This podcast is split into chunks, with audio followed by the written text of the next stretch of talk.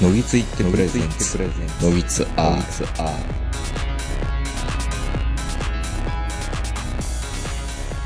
どうも皆さんこんばんは、東横名人です。えー本日も7月中旬東京某所我が家寝室よりお届けしております。お相手は私、東横名人と、今日も Zoom で長野からこの方です。はい、こんばんは、坂本です。はい。えー、ということで今日はメールをいただいております。えー、差出人二郎さんという方です。えー、題名、息子が鬱になりました。ということで、題名から重たい。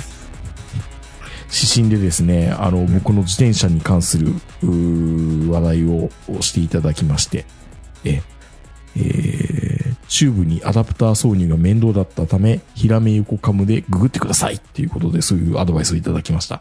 で、ステッカーと交換してくれませんかっていうことをおっしゃってるんですが、ステッカーが古い URL なんで、もう使いません。なので、新しいノベリティを作らないとダメなんですよ、坂本さん。え、このあの山のようにあるこのステッカーが？いや、そう。この山のようにあるステッカーが？全然、だって、野木桜 NEJP ですからね。もう使えない。独自ドメイン取る前ですから、今、野木 .net ですから、こっちは。えー、じゃあこの在庫はどうやって履いたらいいんですか？いや、捨ててください。ステッカーいる？そんなに。じゃあ、あの、こそっとはい。岡谷の駅に置いときますわ。やめてください。ああ、岡谷の駅に置いとく。あみんな岡谷の駅に取りに行ってくれと。うん。そのあの、新焼き喫茶ゼニゲバにいろんなフライヤーは勝手に置かないでくれって、むや兄さんが怒ってたみたいに。うん。ちゃんと言ってくれたら配るからって。そうか。そうか、使ったらあかんのか、あれ。いや、まあいいですけど、まうんあその URL アクセスしても誰もアクセスできない状態ですから。ですそうなんで。すよ。だからねあち。まちま、ちまちまマジックで書いとけばいいうん、それもあり。シールの上に訂正シール貼るっていうのもありかもしれないですけどね。うんうん。まあ、ということで、ステッカーもう一回作り直すか、なんか別のノベリティ作るか、ですかね。またもう一回ステッカーと、それから、あの、T シャツは一回作ろうかなと思いましたけどね、坂本さんと僕の分で。あ、T シャツねう。ん。ロゴだけだったらかっこ、かっこいいと思うんですよ、多分。あ、ロゴ自体は別にあの、ノギツのロゴはかっこいいと思ってますよ、僕は。うん。うん。あとは、あれでしょ？その、左の袖とかに、東淀川大学佐田正史研究会って入れるんでしょ？うんまあまあ、それでもいいですけど佐田。健って。佐田健って。まあ、もはやね、佐田健自体、ちょっと10年、20年前はギャグでしたけど、うん。佐田正史の価値がなんか相対的にも上がってきちゃってるんですよね。え？いや、再評価っていうか、結構、佐田正史やっぱすごいよねってなってるじゃないですか、今。世の中あのなんかあの、タルタルのほっぺたの佐田正史が。う んドラマにも出たり、また。もう誰が再評価されるかわからない世界ですね。いやー、本当にね。浜田省吾はいつなん？いや、すぐでしょ。再生産、再生産の時代ですから。まあ、要は、その、そういったその、どっかあるんでしょ？マスコミかファッション業界知らんけど、うん。そろそろ佐田正史言っとくかとか、そういう人たちがいるわけでしょ？まあまあ、色を決めるのは本当にいるっぽいですけどね。うん。うん。なるほどね。まあ、いやいや最近ヒット曲聞かないけどね。聞かないよ。みんなそうですよ。再生産ばっかりですよ。はい。ということで、なんか、なんかノベリティまた作りたいなと思いますけど、まあ、ステッカー。あと僕考えたらちょっとリッチなのは測量野鳥に内入れできるとかね、あるんですよね。あの、野鳥手帳いいですようね。ん。野鳥にね、測量手帳とか。そうそうそう。どうやって入れたらいいのかなっていうのもね。うん。うん。っていうことで考えてますので。あれは結構、でもそんなにお高くはなかったよね。うん。でもね、5万ぐらいは多分かかるんじゃないかな。何冊 ?100 冊？100冊サインぐらいか。売らなきゃダメですからね。それや、もう渡すときに、はい、100円みたいな。いやいや、もう100円やったらええやろ。うん。配ったら。はい。ということで、えーメールタイトル、息子は鬱になりましたっていうタイトルでいただいております。はい。はい。えー、前置きがなくですいません。本題なのですが、悩みというか愚痴だけになるのですが、よければ聞いてください。今現在、息子22歳、えー、20歳で東京に就職したのですが、3年目が始まった途端、4月の末よりうつ病という診断を受けて、会社を休み、岡山に帰ってきております。この方、岡山の方なんですよね。えー高専の情報系の学科で学んでいたのですが、東京への憧れが強いのか、自分で勝手に700人規模の就職先も決めて、自分で決めたことだからまあいいかと思っておりました。一番下の息子でしたので、役割を終えほっとしてたところでした。しかし仕事が始まった途端コロナで、最初の1年はほぼテレワークだったらしく、親から見ても社会人1年目と、1年生として大丈夫なのか、と心配しておりました。想像するに1年目はできることも限られるし、楽だったと想像、容易に想像できます。その頃は本人も楽だったと言っておりました。2年目の昨年は会社に出向くことも多くなり、社会の厳しさを実感したかもしれません。理由を聞いても上司折り合いが悪い、悪いっぽいということしか聞いて話してくれず、最初は自分も厳しい口調で、社会は厳しいもんや。ある程度我慢することも多いはず。とか、仕事の内容も知らない癖をして偉そうに言っておりました。その時、あまり見せたことのない涙をポロポロとこぼして黙ってうなずいていました。親としてはその姿を見るととても辛くなり、それだったらやめてこっちに帰ってきて仕事を探したらと言っても黙ってしまい、辞めることすら億劫になっているようです。普段は普通なのですが、時々沈み込んだような時もあります。今は子供の気持ちがわからない状態で親として本当に情けない思いでいっぱいです。相談したいこととか思うこととかどうしたらいいとか話す気になったら話してとしか言えません。借りているアパートのこともあるし、早く結論を出してほしいのですが、てんてんてん。愚痴になってしまいすいません。そこで質問なのですが、名人さんとか坂本さんの会社で、社員さんが仕事関係でうつやメンタルダウンで来なくなり、何らかしらの環境を変えたり治療やらで同じ職場で復帰できた人はいますか？これからも放送楽しみにしております。坂本さん、名人さんもお体ご自愛ください。っていう、えー、ジロさんからのメールをいただいております。まあ、コロナで入社3年目っていうと、確かにコロナと一緒に社会人になった人ってやっぱいるんですよね。まあもちろんね、あの、うちの会社にもいるんですけど、うん。あの、まあ、いろいろ世間というかね、一般で若い人たちにも言われますけども、やっぱりかわいそうやなと思うのは、うん。あの、いろんな人と知り合う機会が全くないので、うん。なんていうんですかね。まあ、あの、人脈というほどでもないんですけど、うん。相談する人が少ない。そうなんですよね。うん。うん。まあ、飲み会がね、いいっていうふうには思わないですけど、うん。まあ、基本的にあの、まあ、例えばうちの会社で言えば、まあ、飲み会っていうのは一切なくなったし、うん。で、あの、会社内では禁煙っていうのがもう数年前に決まってるんで、あの、喫煙所とか、うん。そういうのもなくなって、うん。で、まあ、やっぱり、まあ、その、セクハラとかパワハラとかそういうのはあんま関係ないんでしょうけど、うん休憩所でもあんまりその、男子と女子が一緒に喋るっていうこともないんですよね。うん声かけるっていうことがないんで。うん。本当に、あの、よつながりが希薄になってるっていうのはあるでしょうね。うんう。ん。僕らはほら、今までのそのね貯、金がね、人間貯関係の金があるん貯金がっで、ていうのよく言いますよね。えーだからもうそれで十分やっていけるし、まあ、定年までうん。十分それでいけるんですけど、この若い、ここ3年ぐらい入ってきた若い子たちが、これどうやって、しかも出張もないじゃないですか。うん。だから電話で喋ってる相手の顔も知らないわけですよ。うん。これが一回ね、出張行って、で、そこの人たちに地元の店教えてもらって一緒に飲みに行ったりすると、もうすごい次からは、あの、電話でスムーズに行ったりするんですけど、うん。もうそういうのもなないんで、うん。ちょっとかわいそうだなっていう。まあもちろん彼らは彼らでもうゲームとかでね、あのネット上のつながりで友人増やしたりするような世代なんで、いけるのかもしれないですけどね。まあ、こと会社になると余計そのプライベートと仕事の線引きがうん。明確になるんでしょうね。いい面もあると思うんですけどね。もちろんね。うん。羨ましい面もあるかなと思うんまあ、ですけど。だからそこら辺はもう、あの、いや、本人たちは多分きっとそれでいいと思ってるんで、僕らが、なんか言うことでは、ない。うん、ないんで、何も言わないんですけど、うんただね、このコロコロナになってからの新入社員にアドバイスなんかね、できないっすよ。本当に自分たち経験してないから。まあね。うん。だって、大学生活も全然違うでしょ。違う。申し訳ない。なんか本当に今学生さんとか見てて。勉強してないもん、俺ら。うん。今してるよ、ちゃんと。え？強制的に。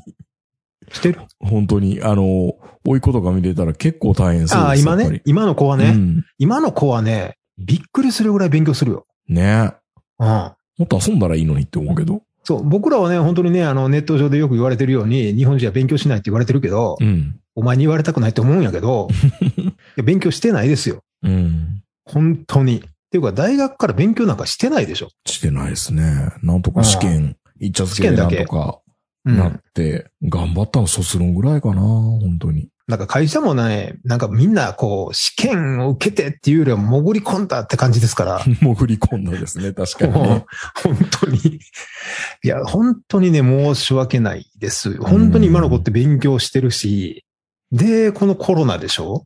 うんまあでも実際にうちの会社でもコロナの年に入った子を一人二人やっぱり辞めてますね。その前にやっぱり同じようにメンタルダウンしちゃったっていう感じはあるんで、で、まあこのね、ジローさんが言っていただいているみたいに、復帰した人、できなかった人、それぞれいるとは思うんですけど、まあコロナ以前の話だったらいろいろ言えることあると思うんですよ。あのーまあ実際身近です。で、ダメですごい仕事できた人だけど、あまりにもお客さんがハードすぎて、まあそれこそパワハラですよね。お客さんからパワハラ受けて、メンタルやられて、戻ってきたけど、やっぱ早く戻ってこないと、3ヶ月以上空くとやっぱりちょっと大変になるなっていう傾向はすごいあるのと、あとは、やっぱり逃げることを覚えた方がいいなってことよく言いますよね。そういう、あの、特に女の子でメンタルやらんだ子は真面目すぎるから、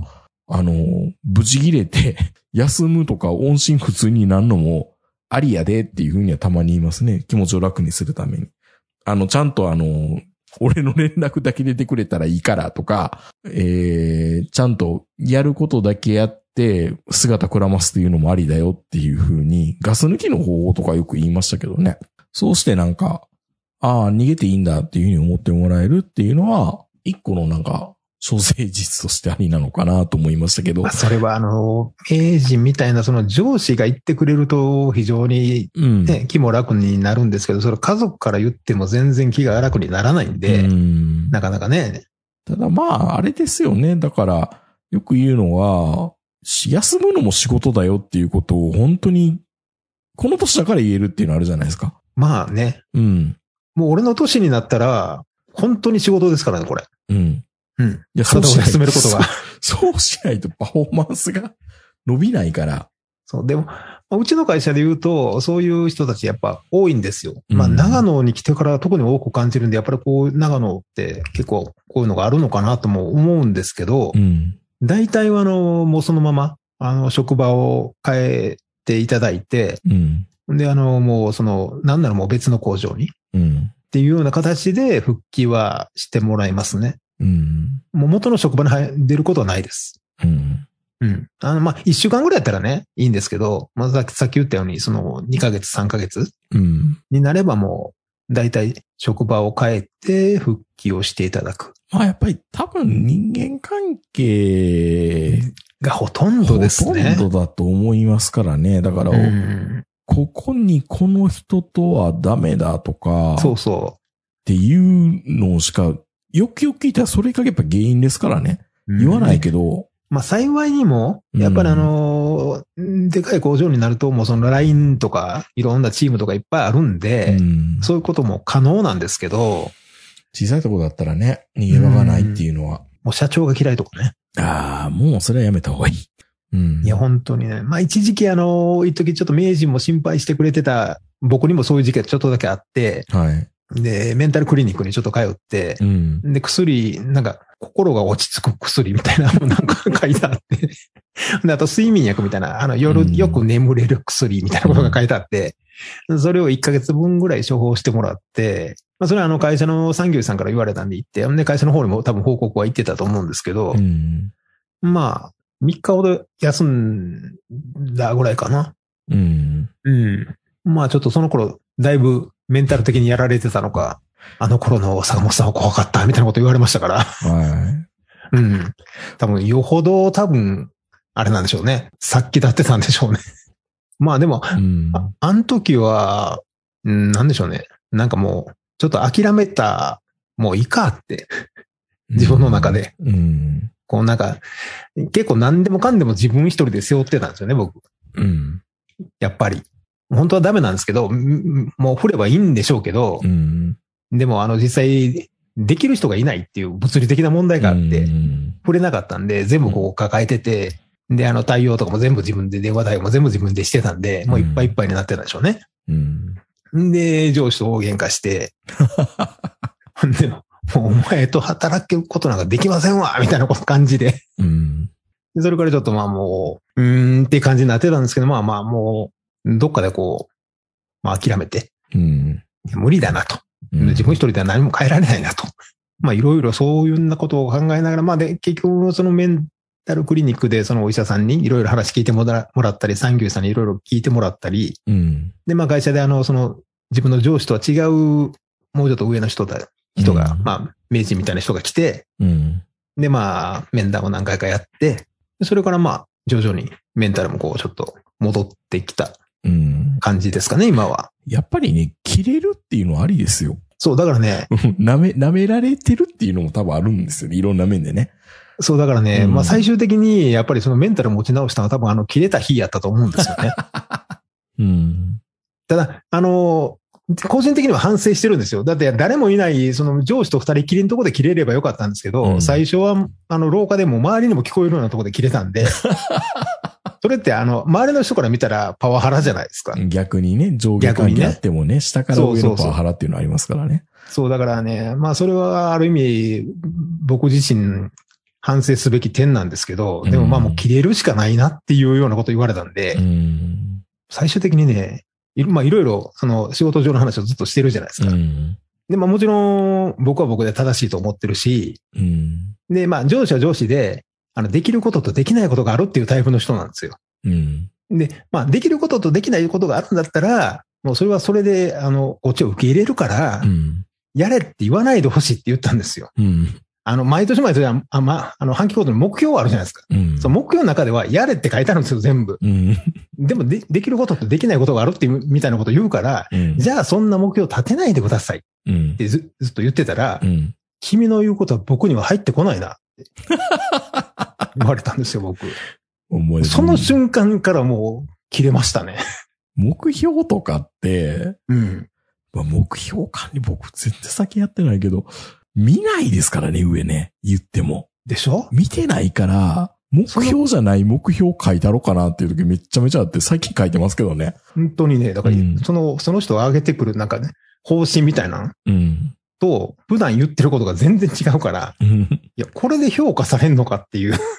まあ、正直ね、その評価もね、それを基準に評価してないからね。そう、な残念ながらくなってに、君の言ってることは僕には入ってこないなって、標準語で言われた瞬間に、これね、大阪の人間やからかわかんないですけど、うんこの言い方はちょっとないなって思いましたもんね。うん。一番切れるパターンですね。そう、大阪人からするとね。ああみたいな。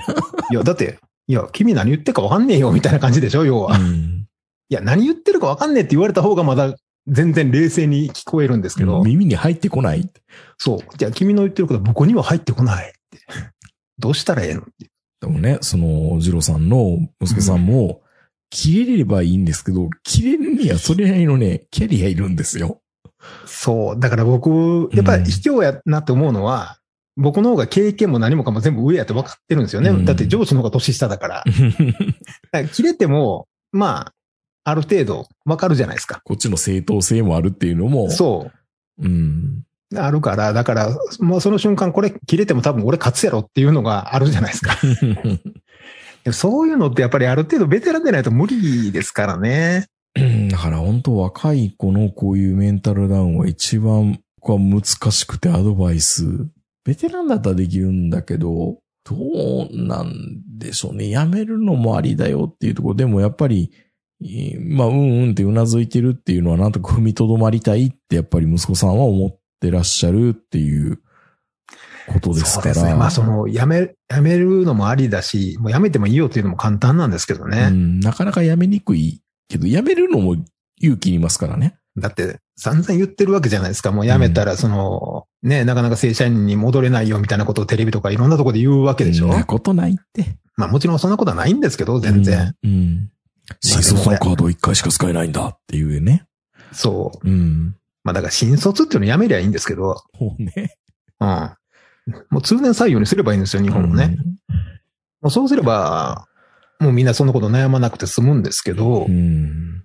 いや、でも本当にね、まあ僕はあの基本的にその若い子、うんそ。の21とか2ぐらいの子が、まあそういうので仕事で悩んだりとか、そういう場面になったら、まあ先に切れてあげるっていうことはよくしてましたけどね。うん。うん。その上司に何か言われたりとかしたら、うん。まあまあ簡単に言うと、じゃあお前やってみろやって 言うんですけど。強いな。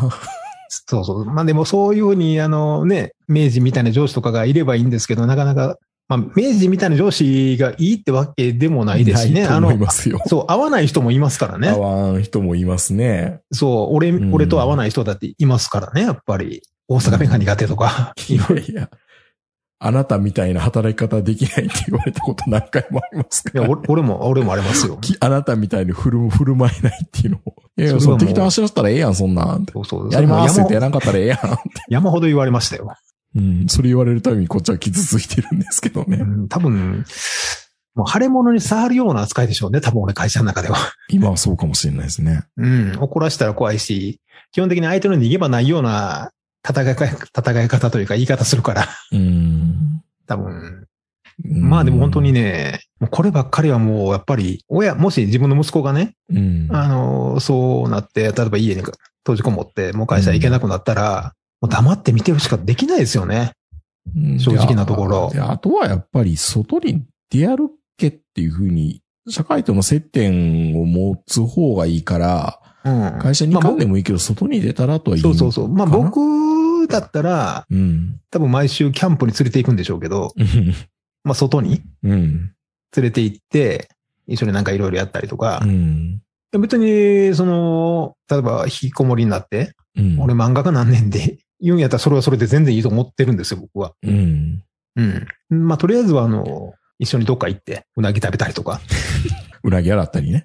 うん。まあそういうことをするぐらいしかできないですね。だって、多分ね、僕らよりも若い子の方が多分しんどいと思うんですよね、仕事。うん。もっといろんなこと考えてるし、情報量も多いし、いろんなことをおのずと考えちゃうし、惑わされることも多いし、だからやっぱり、アドバイスなんて多分できないから優しく見守るしかできないのと、めそれ、名人が、そ例えば大卒で3年目ぐらいで、うん。自分のキャリアのことなんか考えてました？多少は考えてたのと、今の子って本当に考えてますよ。でもキャリア考えてる割には出世したくないって言いますからね。転出世はしたくないけど、うん他の会社というか、社会、あの会社辞めて他のとこ行っても、うん。通用するような。まあ、それもちょっとね、僕あの、マスコミに踊らされてるというか、ツイッターに踊らされ、じはします。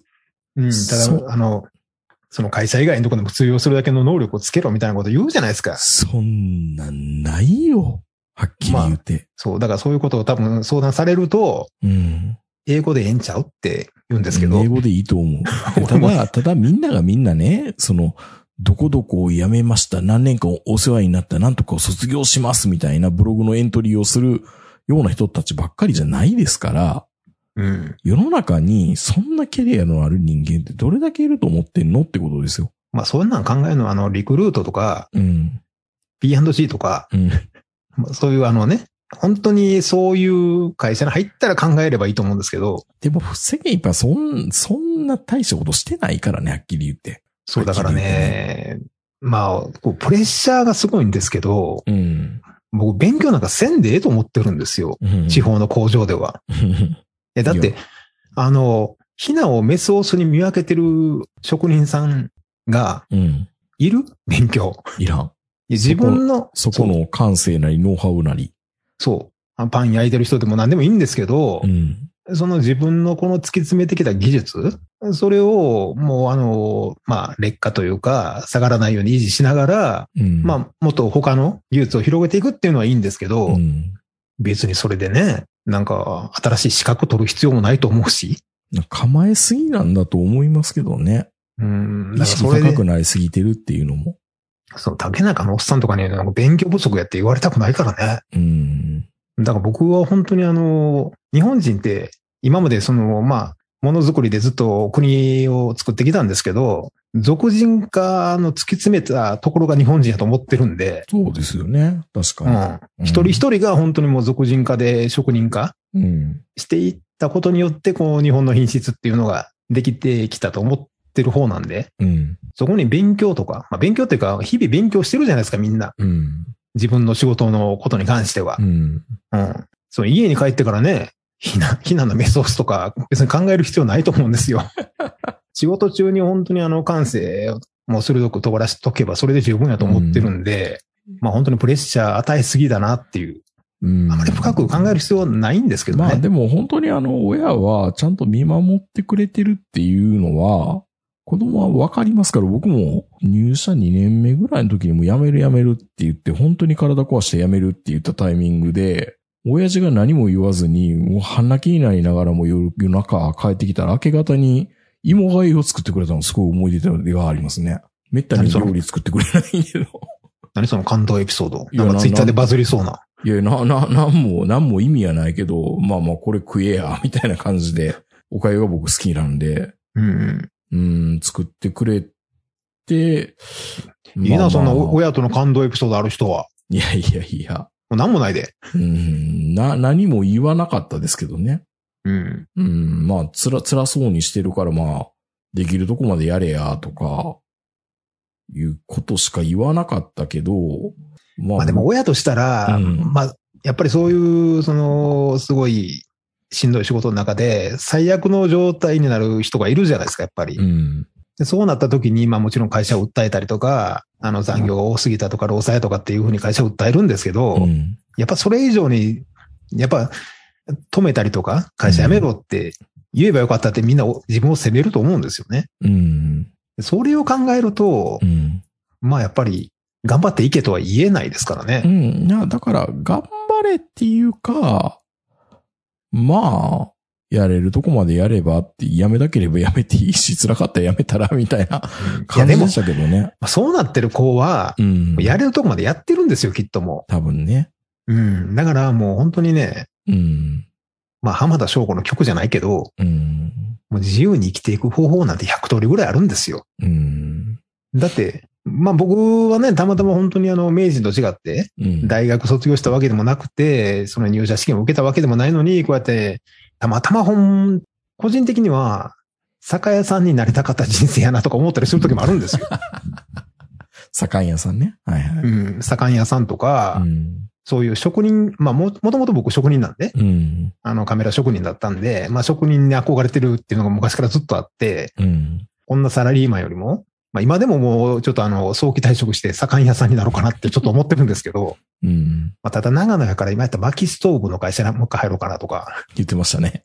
うん。だからね、あの、結構ね、まあもう本当に50過ぎると、なんかあの転職大変とか仕事ないとか言うじゃないですか。うんそういうプレッシャーで言えば若い人よりもはるかにあるんですよ。うん。辞めた時の不安ってね。うん。でもそれでも、いや、盛ん屋さんとかそういうのってできなくないでしょう。うん。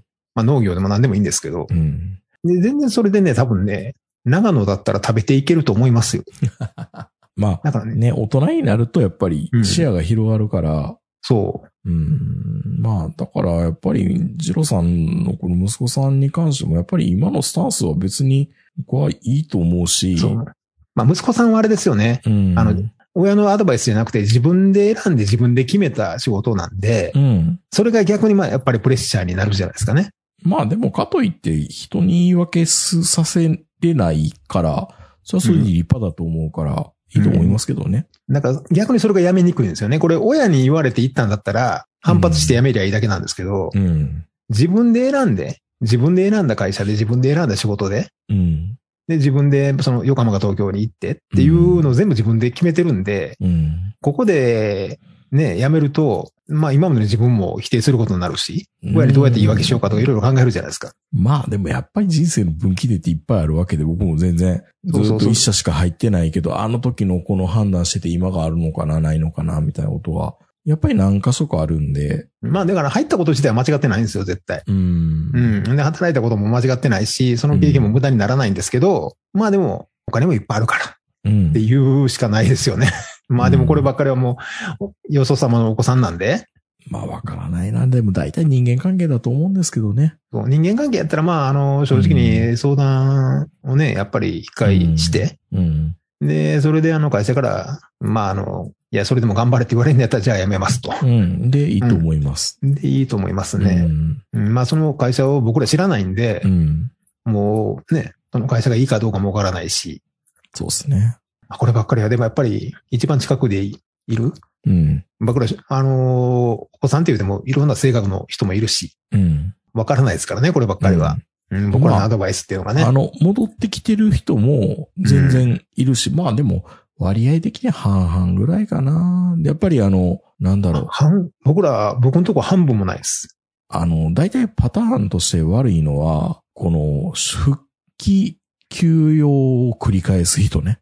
うん。半年ぐらいでゾンビみたいな社員みたいなのがやっぱり状態化していますから、それは良くないなと思いますね。辞めるんやったらスパッと辞めた方がいいのになって思ったりはしますけどね。うん。なんか本当に、まあ、ただそういう、その社員がいると、その上司の評価っていうのが、まあ僕らは実際、その評価する立場じゃないんでわかんないですけど、うん。やっぱ良くはないみたいなんですよね。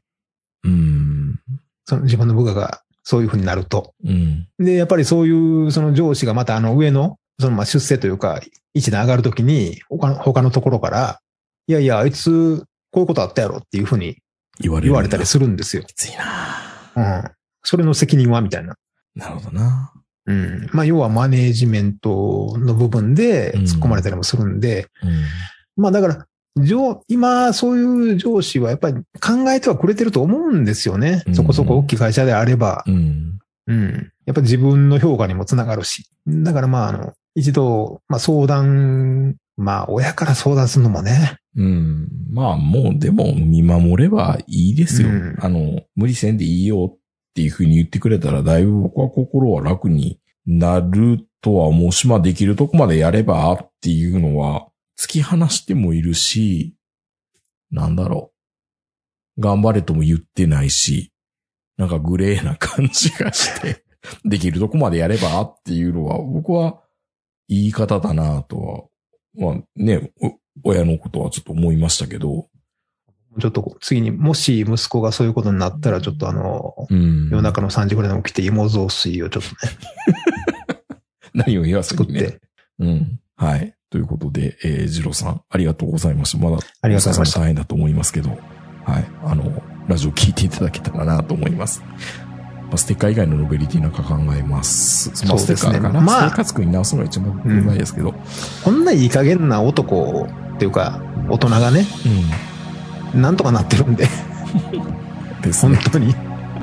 はい。ということで、えー、メールありがとうございました。ありがとうございます。はい。それでは皆さんおやすみなさい。さようなら